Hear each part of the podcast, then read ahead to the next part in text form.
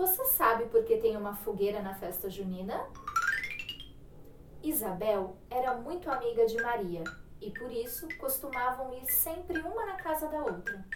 Numa dessas visitas, Isabel contou para Maria que dentro de alguns meses nasceria seu filho, que se chamaria João.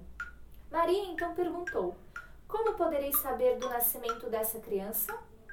Vou acender uma fogueira bem grande, assim você poderá vê-la de longe e saberá que João nasceu. Mandarei também erguer um mastro com uma boneca sobre ele. Passaram-se os meses e Isabel cumpriu a promessa.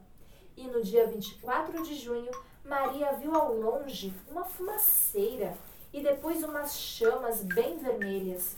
Foi à casa de Isabel e encontrou o menino João, todo dengoso no colo da mãe.